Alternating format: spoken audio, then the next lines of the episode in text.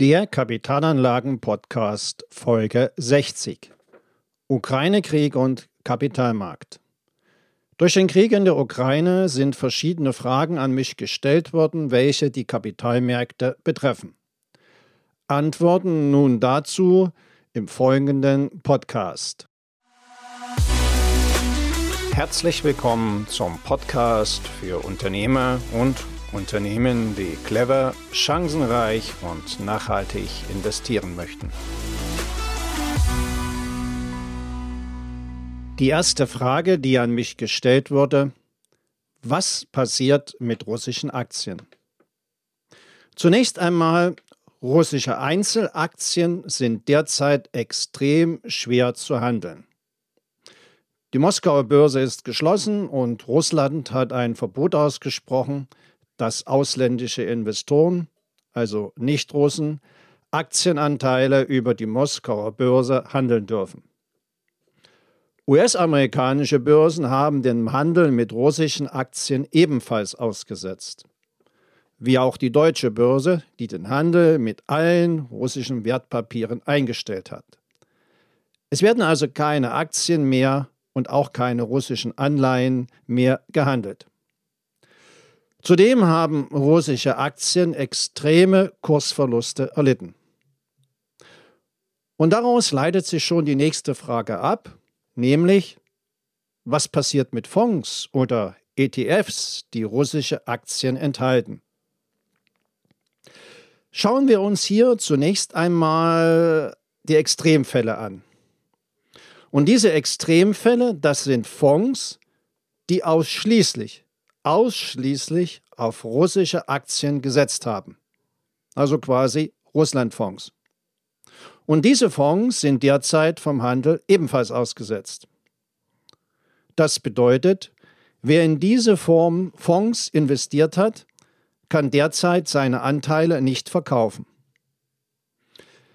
Bei ETFs ist das etwas anders. Hier gehen die Anteile nicht an die Fondsgesellschaft zurück, sondern diese werden ja direkt über die Börse gehandelt. Und das heißt, hier kauft ein anderer Marktteilnehmer diese ETF-Anteile ab. Bei Russland allerdings mit Abschlägen von bis zu 90 Prozent. Die erste Schlussfolgerung daraus, das Ganze unterstreicht die Wichtigkeit der Diversifikation, also der Verteilung seines Vermögens. Es ist also wichtig, dass das Portfolio für den Vermögensaufbau und die Vermögenssicherung global aufgestellt ist. Und damit kommen wir auch zur nächsten Frage. Wie wirkt sich das Ganze auf das Weltportfolio aus? Wer sein Geld in der globalen Wirtschaft angelegt hat, der hat einen russischen Anteil in seinem Portfolio von 0,38 Prozent. Und dieser Anteil ist so gering, dass er vernachlässigbar klein ist. Mal angenommen, alle russischen Aktien, alle würden wertlos verfallen, dann wären 0,38 Prozent des Portfoliowertes verloren. Alle anderen Aktien aus anderen Ländern werden weiterhin im Portfolio bleiben und dann zukünftig auch mit der gesamten Weltwirtschaft wieder wachsen. Eine weitere Frage war, werden russische Aktien weiterhin in Fonds und ETFs enthalten bleiben? Und dazu gab es eine erste Ankündigung von Fondsanbietern. Durch Fondsanbieter wurde in Erwägung gezogen, russische Aktien herauszunehmen und in eine eigene Kategorie zu packen. Im Endeffekt ist das nichts anderes als eine Umschichtung von Geldanlagen zwecks Wiederherstellung einer zu erzielenden Vermögenszusammensetzung. Und sowas kommt häufig vor. Beispielsweise, wenn neue Aktien in einen Index aufgenommen werden, wie zum Beispiel die Erweiterung des DAX vom DAX 30 auf den DAX 40. Oder es kommt vor, dass Länder in der Kategorie gewechselt werden, zum Beispiel vom Schwellenland zum Industrieland aufsteigen. In so einem Fall wird die Indexänderung einfach auf den ETF übertragen. Sie sehen also, dass sich ETF-Investoren in einer komfortablen Situation befinden. Die ETF-Anbieter kümmern sich darum, dass aktuell Russland-Aktien herausgenommen werden, ohne dass Sie als Anleger etwas dafür tun müssen. Und dabei handelt es sich auch nicht um eine willkürliche oder politische Entscheidung der Anbieter. Maßstab der Anbieter ist, ob die Aktien handelbar sind, beziehungsweise wie zugänglich der Aktienmarkt des jeweiligen Landes ist. Jetzt komme ich mal zu Tages- und Festgeld bei Tochterbanken von russischen Banken. Die russischen Banken sind ja von Sanktionen hart getroffen. Es gab in Deutschland zwei Banken, die sehr aktiv im Tagesgeld- und Festgeldbereich aktiv waren. Das waren die VDB Bank und die Sperrbank. Beide Banken sind Töchter von russischen Großbanken, aber, und das ist wichtig, mit einer europäischen Banklizenz. Und daher die gute Nachricht, beide Banken sind durch die europäische Einlagensicherung gedeckt. Normalerweise erhalten Anleger innerhalb von sieben Tagen ihre Einlagen zurück. Diese europäische Einlagensicherung gilt aber nur bis 100.000 Euro. Und dessen muss man sich immer bewusst sein. Deswegen sollte man auch niemals mehr als 100.000 Euro auf seinem Tages- oder Festgeldkonto liegen haben.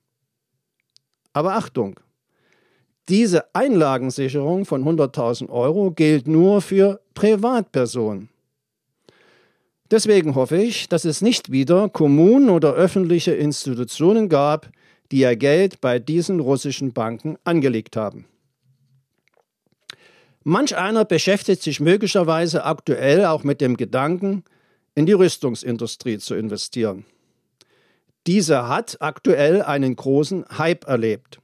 Nicht zuletzt deshalb, weil die Bundesregierung sich dazu entschieden hat, ein Sondervermögen von 100 Milliarden für die Bundeswehr einzurichten und dort zukünftig mehr für Rüstung ausgeben zu wollen.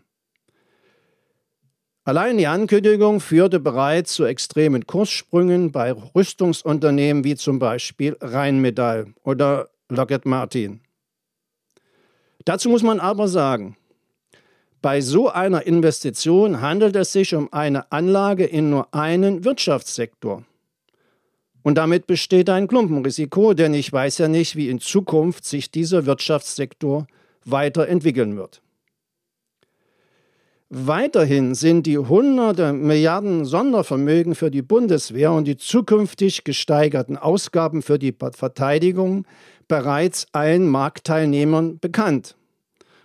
Und weil das bekannt ist den Marktteilnehmern, ist es höchstwahrscheinlich so, dass dieses Geld bereits in den stark gestiegenen Kursen eingepreist wurde. Zum Schluss noch einmal ein paar allgemeine Hinweise. Wenn es mit den Märkten abwärts geht, sind Fonds und ETFs und Aktien preiswert zu haben. Und vielleicht wissen Sie es ja. Jede schwäbische Hausfrau kauft, wenn es billig ist. Auf dem Kapitalmarkt nennt man das antizyklisches Handeln. Zusammengefasst, wer weltweit sein Geld angelegt hat, hat nur einen sehr, sehr geringen Anteil Russland in seinem Portfolio. Und wenn die Weltwirtschaft wieder Schwung aufnimmt, wird sich das auch in den Aktienkursen langfristig gesehen positiv widerspiegeln. Wenn Sie bei den wichtigen Fragen zu Kapitalanlagen mit einem unabhängigen Profi zusammenarbeiten möchten, dann kontaktieren Sie mich einfach per Mail über meine Website www.wirtschaftsberatung-smolinski.de. Den Link dazu finden Sie auch in den Shownotes. Danke.